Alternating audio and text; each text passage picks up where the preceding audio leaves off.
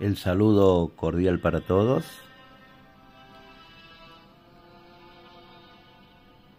Un nuevo episodio de Zona Oculta.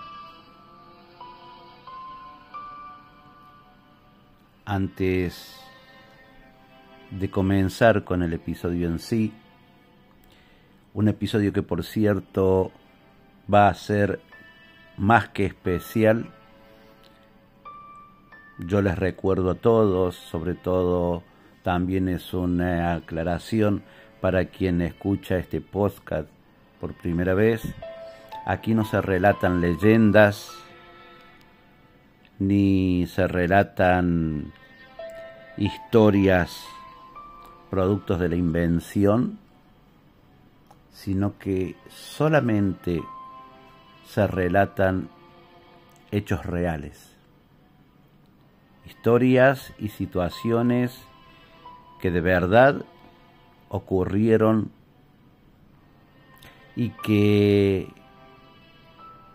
quien se las hace llegar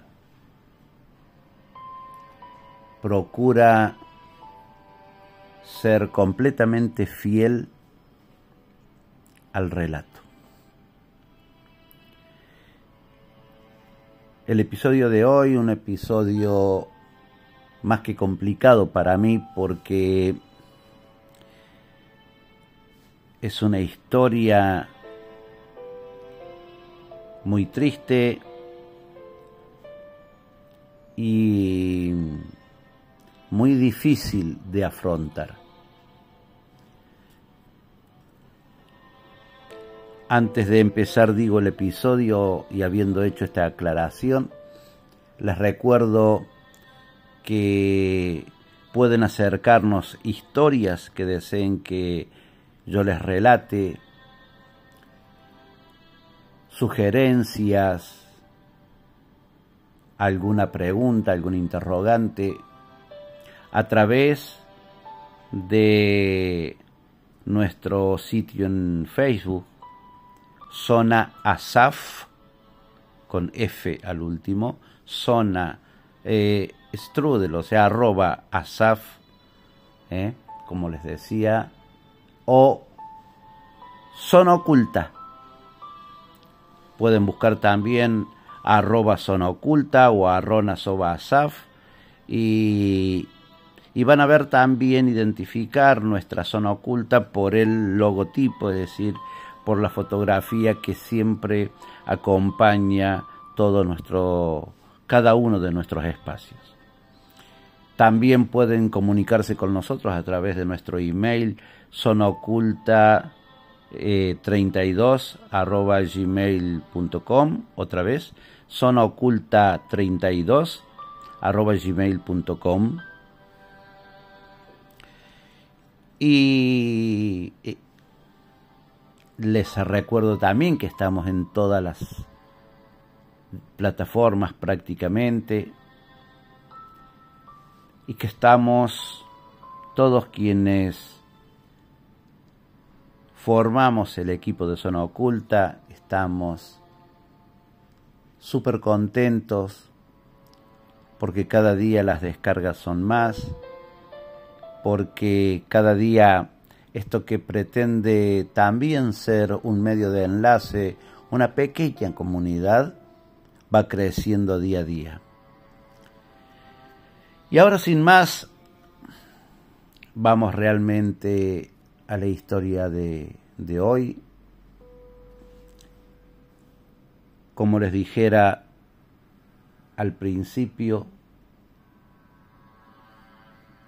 una historia súper difícil porque a mí personalmente me ha dejado muy consternado. Esto sucede por el año 1998 en la República Argentina.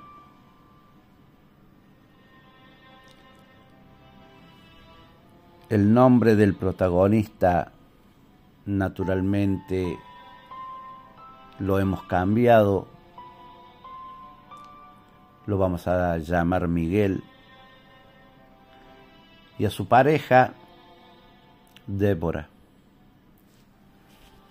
Este relato nos llega a través de Débora, quien de forma minuciosa y súper detallista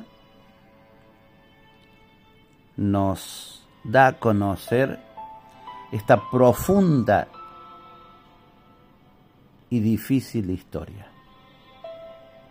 que de alguna manera también la tiene a ella como, como una protagonista más. Miguel,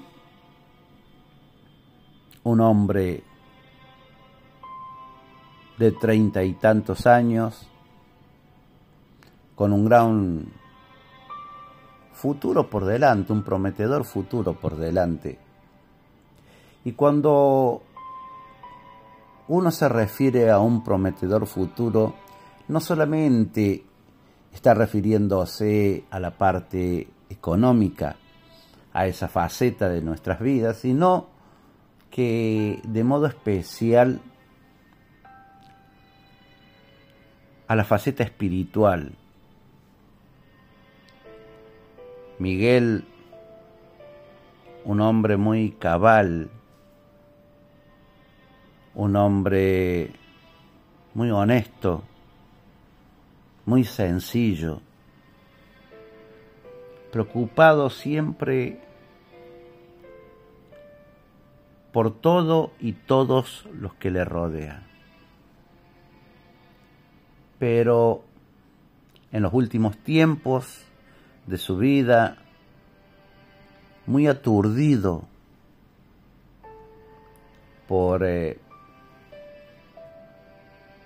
estar sumido continuamente en una misma y única rutina.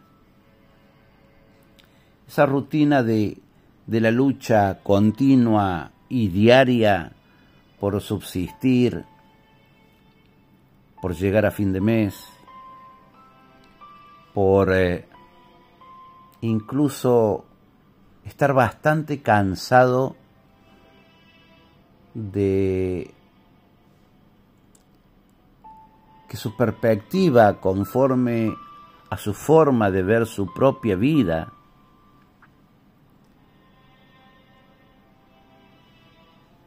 la refería y la miraba como algo que es muy difícil que vaya a cambiar, como muy cansado de hacer las mismas cosas y de tener que luchar muchísimo para quizás, para que tal vez en un futuro no muy cercano su vida pudiera cambiar, pudiera avanzar.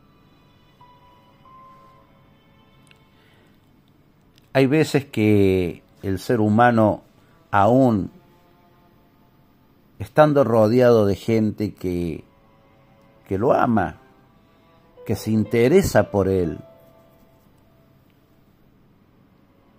digo, a veces es muy fuerte esa sensación de soledad, de sentirnos como que estamos solo luchando contra algo que nos excede.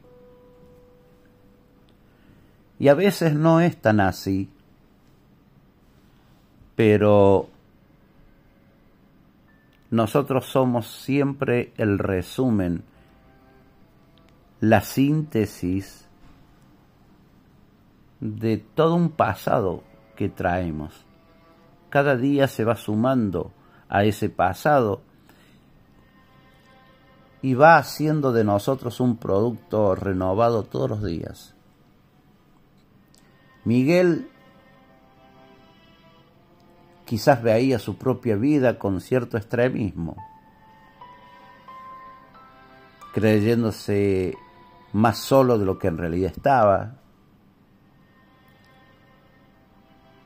Estaba aturdido. Se paró un día frente al espejo de su baño en su departamento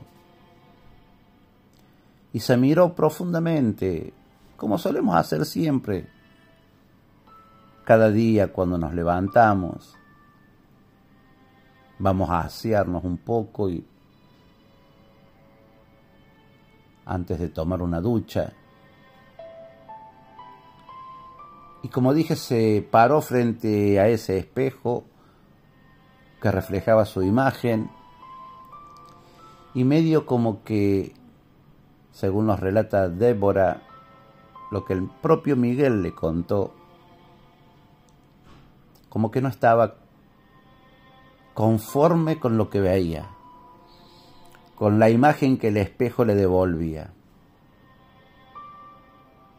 Y es así como vocalizó una reflexión que según sus propias palabras salió de lo profundo de él y dijo, ¿cuánto daría a quien fuese porque mi vida cambiara? Cosas que uno muchas veces dice sin medir lo que eventualmente, lo que tal vez pudiera suceder. Todo quedó allí.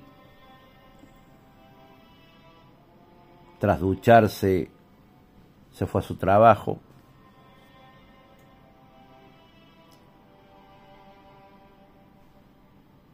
A los días comienza a percibir que su vida lentamente se va modificando.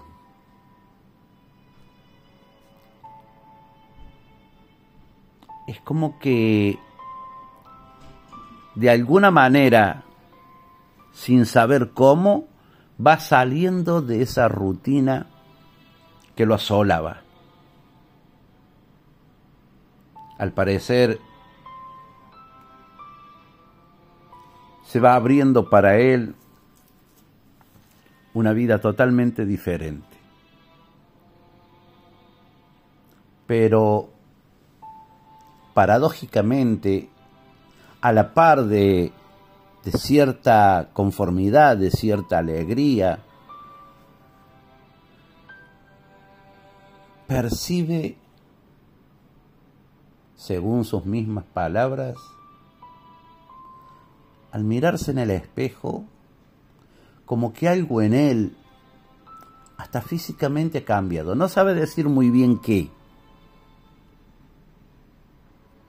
pero siente algo diferente en él mismo.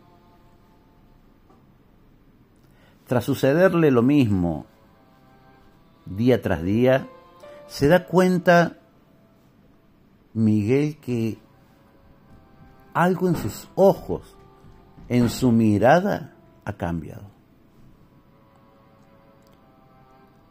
Como que esa parte de su cuerpo no fuera de él, o tuviese una fisonomía diferente.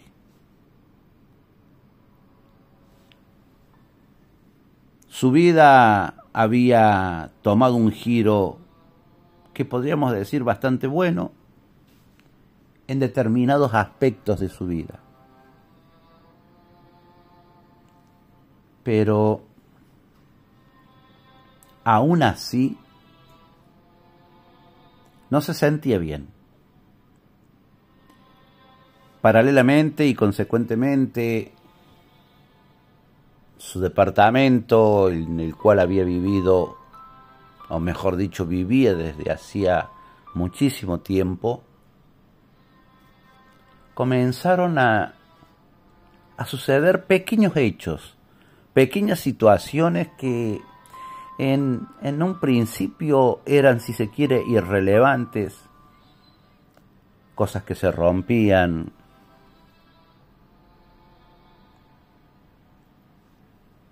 bombillos de luz que se quemaban, lo que generalmente es habitual en, un, en una casa. Lo que podríamos decir que no era tan habitual es que todo eso sucediese prácticamente a la vez.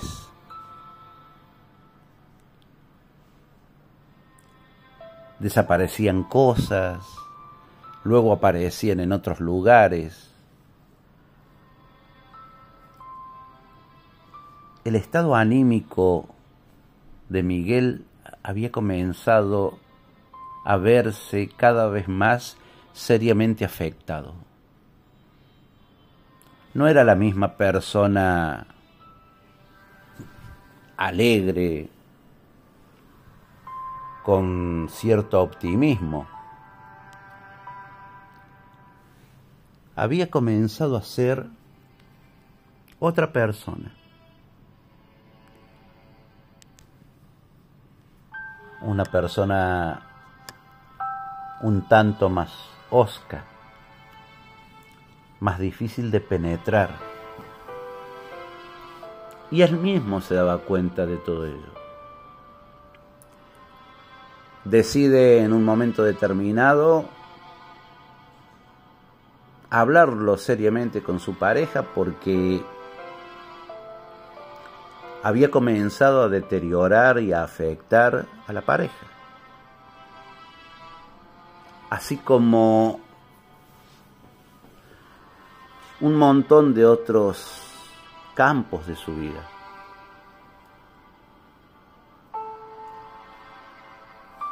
Su pareja, Débora, le dice, mira, vamos a esperar un poquito, vamos a tratar de, trabajar sobre esto, quizás eh, los cambios que vos mismos manifestás que, estás experimentando, como que hay cosas que se van desenredando en tu vida, tanto en el plano laboral, económico como social. Eh,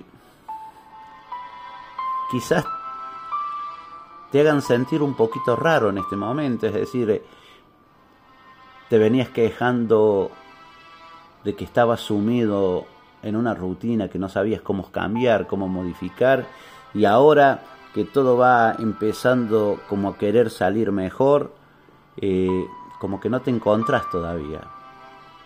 A Miguel le pareció bastante lógico aquello y decidió esperar un poco más, dejar que las cosas sigan pasando y, a ir viendo cómo, cómo poder reajustar su vida. Pero había algo que le llamaba fuertemente la atención a Miguel, que es como que algo en su interior no estaba bien. Como que había algo que no formaba parte de él, que nunca formó parte de él y que ahora sí estaba en su interior.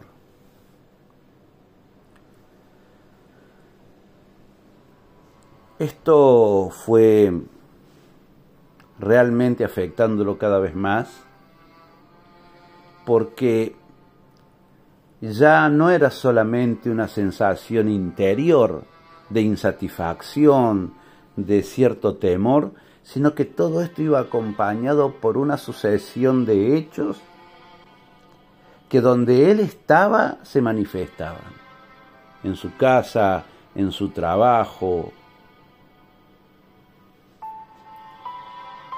Sucedían cosas raras que jamás habían pasado. Pequeños detalles que a veces no eran carentes de explicación, pero que jamás habían sucedido. Era como que emocionalmente había una estabilidad no solo provocada por el aspecto emocional exclusivamente, sino por, por cosas que, que iban sucediendo en esa casa que siempre había sido un sitio neutral.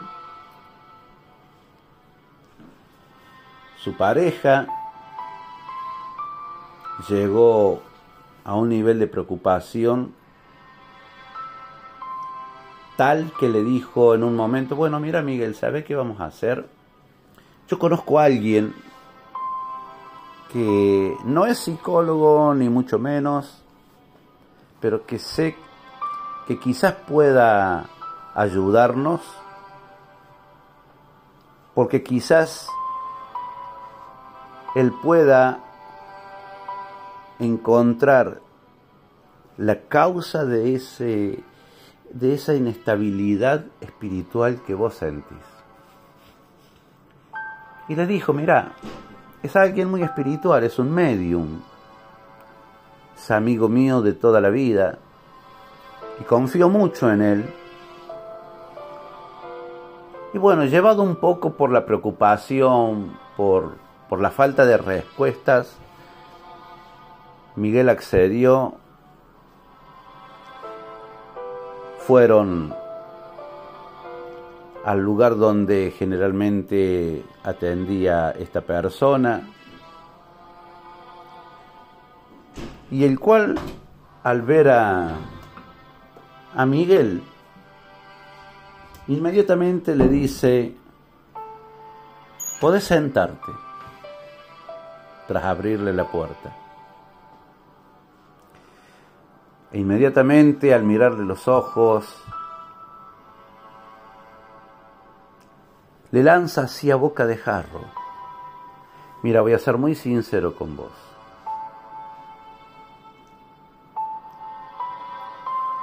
En tus ojos hay una señal de una energía súper negativa que se ha apoderado de de vos que está empezando a cambiar lentamente tu vida. Pero no busca solamente el cambio en tu vida. Busca algo más. La segunda cosa que te voy a decir es que esto es tan fuerte que yo no puedo ayudarte. Conozco a alguien que sí puede hacerlo, pero yo no puedo. Yo no sé qué es lo que pudiste haber hecho o cómo es que esta energía espiritual tan negativa ha ingresado en tu vida, pero de hecho está. Seguidamente le dio en una anotación el nombre y el teléfono de quien a su juicio podría ayudarle. Naturalmente, todo esto profundizó más el estado de ansiedad y de temor de Miguel y ahora también el de Débora. Inmediatamente se pusieron en comunicación con esta otra persona. Llega el día en que pueden encontrarse personalmente con ella. E inmediatamente esta persona le dice a Miguel que hay un espíritu afectándolo. Que hay un espíritu influenciándolo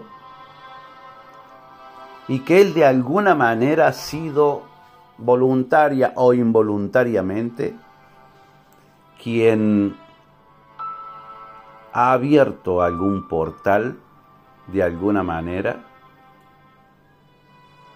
y de ese modo le ha permitido ingresar en su vida a este espíritu y es ahora este espíritu el que no solamente pretende adueñarse de su vida, sino que aparentemente pretende destruirlo. Y le aseguró que si algo no hacían, ese sería su final. Miguel preguntó inmediatamente, pero ¿cómo? ¿Cómo sucedió todo esto? Y le dijo esta otra persona, eso es precisamente lo que vos me tenés que contar. Le pidió a Miguel que agudizara su memoria para llegar al punto de inicio de todo esto. Es así como con mucho esfuerzo Miguel recordó ese día, esa primera vez que después de mucho tiempo se paró frente a un espejo de su casa, miró su rostro, se autocontempló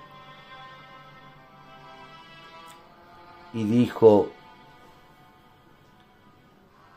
¿cuánto daría para que algo o alguien cambiara mi vida?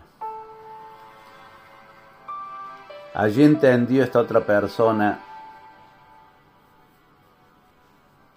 que parado en un acto, digamos, cotidiano, frente a un espejo de su propia casa, no había hecho otra cosa que abrir un portal.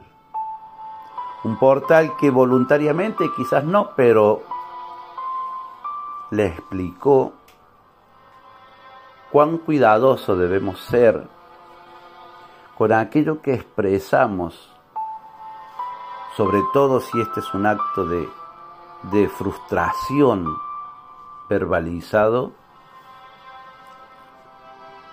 y que él efectivamente sí dio su consentimiento para que este espíritu ingresara.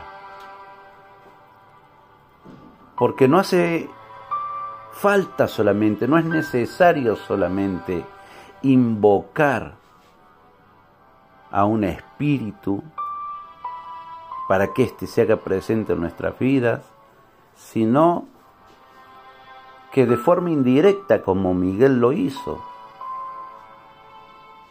reflexionando, ¿cuánto daría yo para que algo o alguien cambiara mi vida? En ese momento, él estaba no solamente permitiendo, sino como llamando a alguna energía para que se haga presente. Los espejos no solamente suelen ser simples espejos, sino que siempre son portales a una dimensión que muchos se empecinan en negar, en no aceptar, pero que está ahí.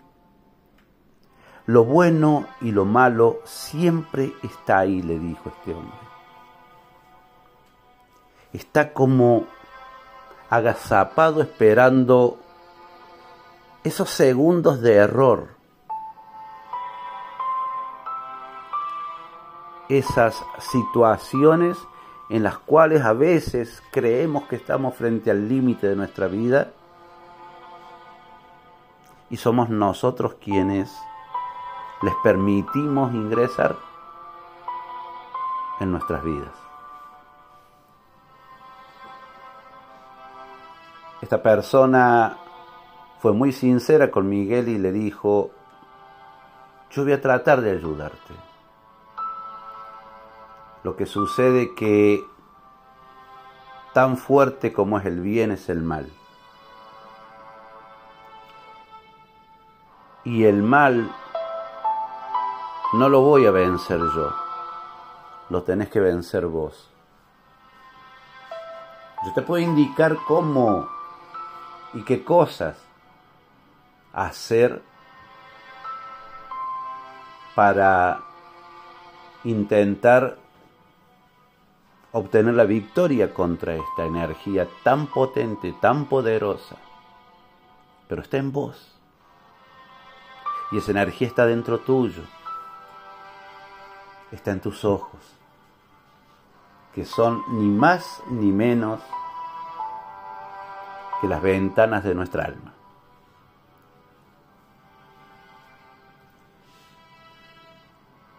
Salieron de allí, de esa cita, con, diría yo, toda la información que él necesitaba, que él buscaba, y con un método que esta persona le había dado para, para intentar lograr un resultado positivo.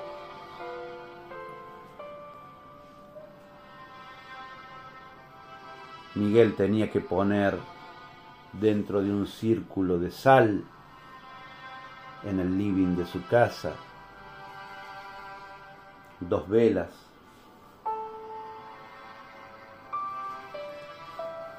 Una negra para de alguna manera invocar a ese espíritu que se hiciera presente frente a él. Y una blanca para tratar de poner de alguna, de alguna manera, de algún modo, la salida de pureza para solucionar ese gravísimo problema que él tenía. Tenía que hacerlo a una hora determinada y tenía que concretamente invocar a ese espíritu. Es así como un día viernes al anochecer, que es el día que según este medium debía realizar todo esto, digo, en ese día viernes al anochecer, Miguel hace un círculo con sal. Dentro de ese círculo se coloca él y coloca ambas velas, las prende.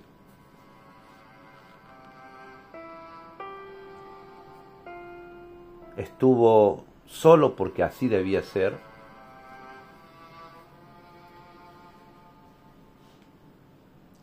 Lo demás que sucedió o que dejó de suceder, nadie sabe. ¿Qué pasó? Nadie sabe.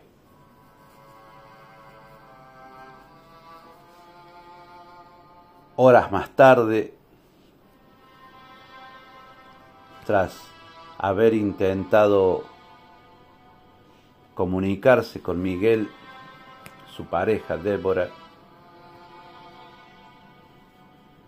no obtiene ninguna respuesta. Decide entonces volver al, departamento y ver qué sucede.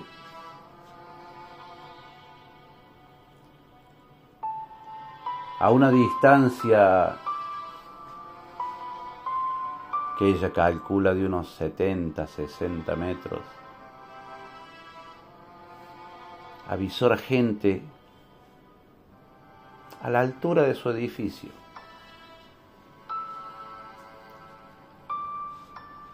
Se apura, apura el paso,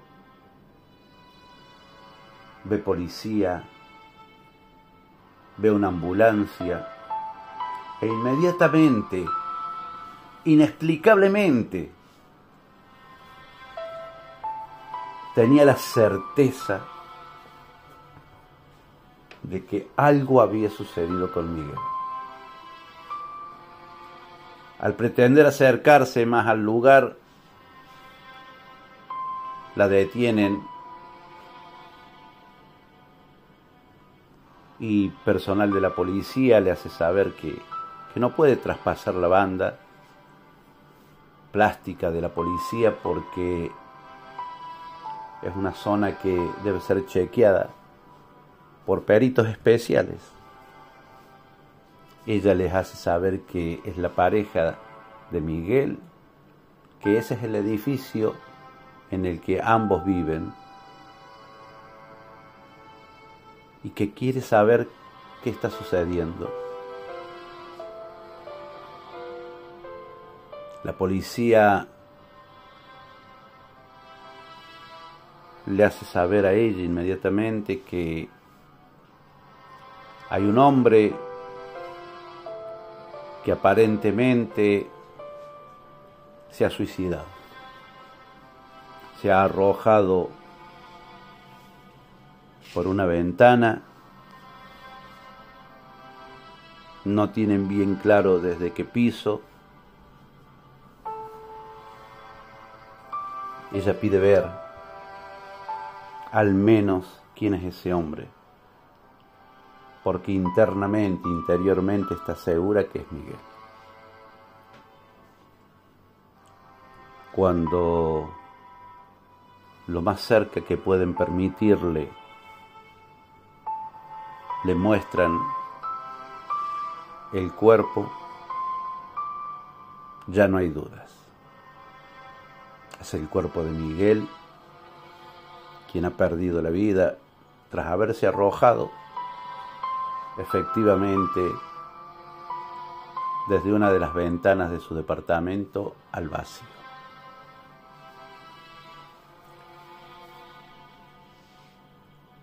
Cuenta Débora que sintió que su vida había caído, no sabía qué había pasado, pero sí de algo no tenía dudas. El espíritu que en esa ocasión involuntariamente Miguel había invocado, había convocado, era el responsable de esto. Pero ¿cómo decirlo a la policía? Mi pareja se suicidó porque un espíritu lo obligó.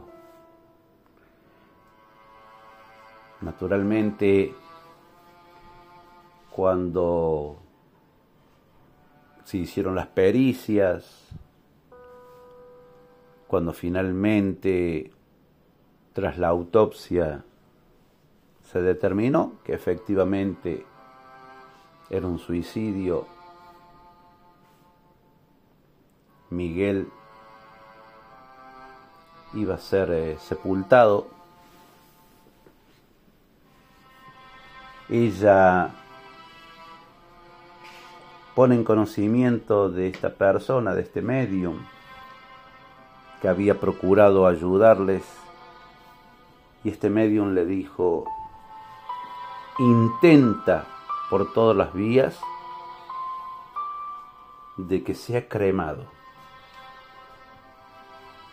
porque la única forma de acabar con esto es que no quede rastro físico alguno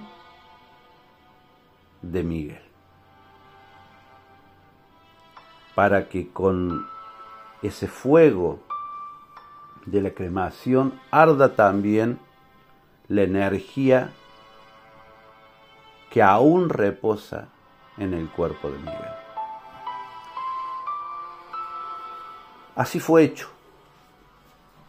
Miguel un par de días después fue cremado y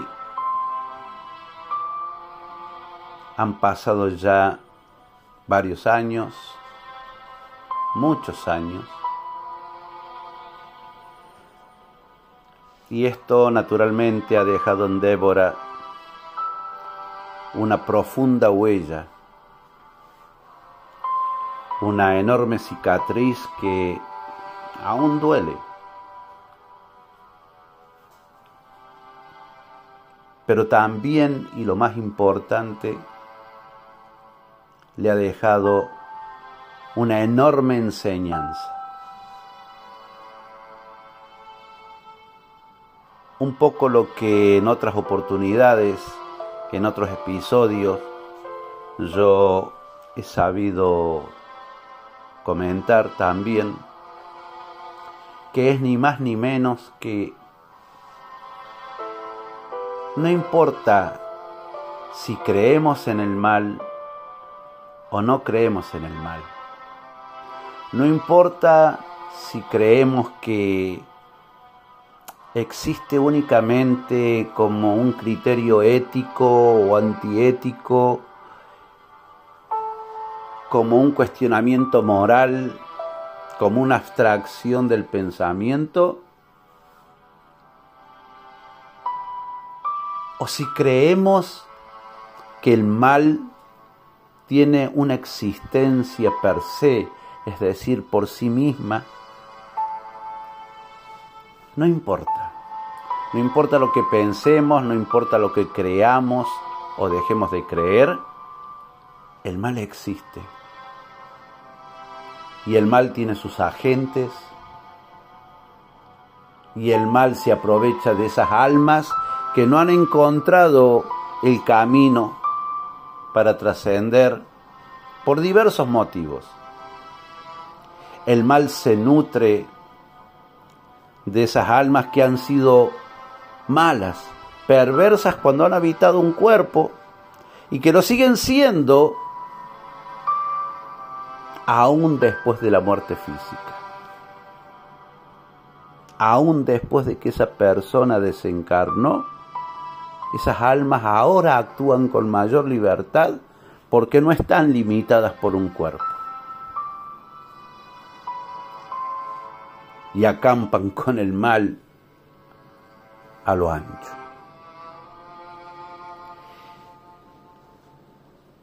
Existen también espíritus malignos, satánicos.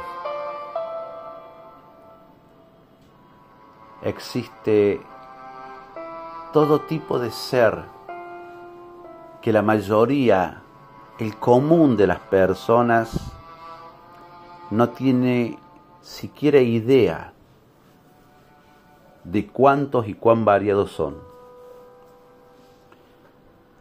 Todo esto parece salido de una película, de un relato de terror y nada más.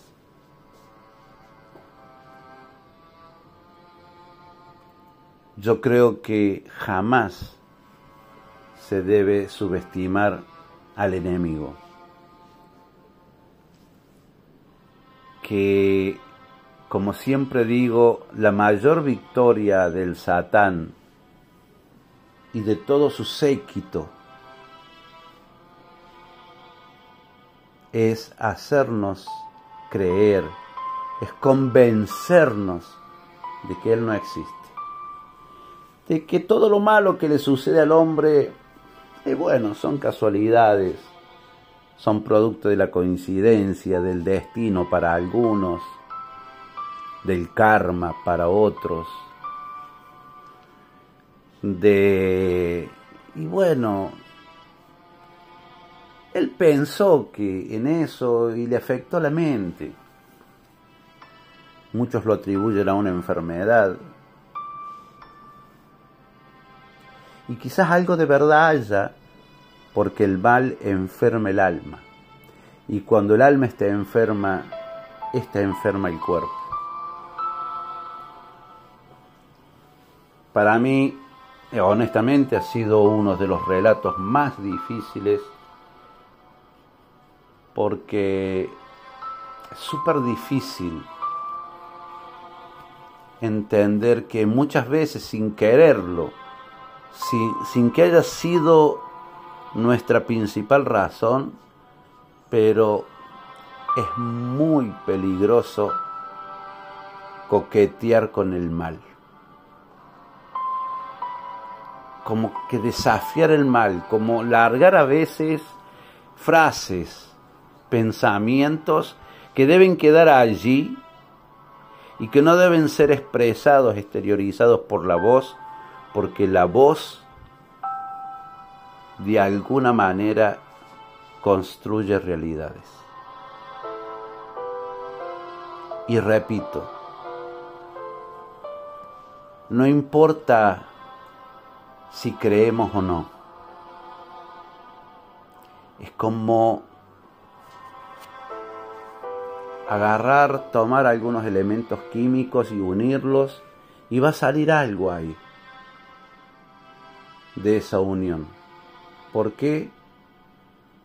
Porque aunque nosotros creamos o no que algo se va a formar, aunque no creamos, si hacemos las cosas necesarias para ello, se van a formar. Entonces, yo creo que también aquí hay una profunda enseñanza para todos, que es aprender a dominar lo que pensamos, a que en todos los aspectos de nuestra vida no siempre es prudente y tampoco no siempre es una virtud verbalizar, decir todo lo que pensamos. Hay que pensar todo lo que decimos. Hay que entender que hay quizás una ley de probabilidad que determina que algo pueda ser diferente a lo que nosotros creemos. Yo tengo que comprender como ser humano que aunque yo no crea en el mal, aunque yo no crea en el demonio, tengo que siempre dejar un porcentaje como una probabilidad de que sí exista y sea yo el equivocado. Esta ha sido una historia muy difícil, pero nos deja realmente una enorme enseñanza que está ahí. Quien quiera puede tomarla quien no puede dejarla, pero la enseñanza como tal seguirá estando eternamente allí.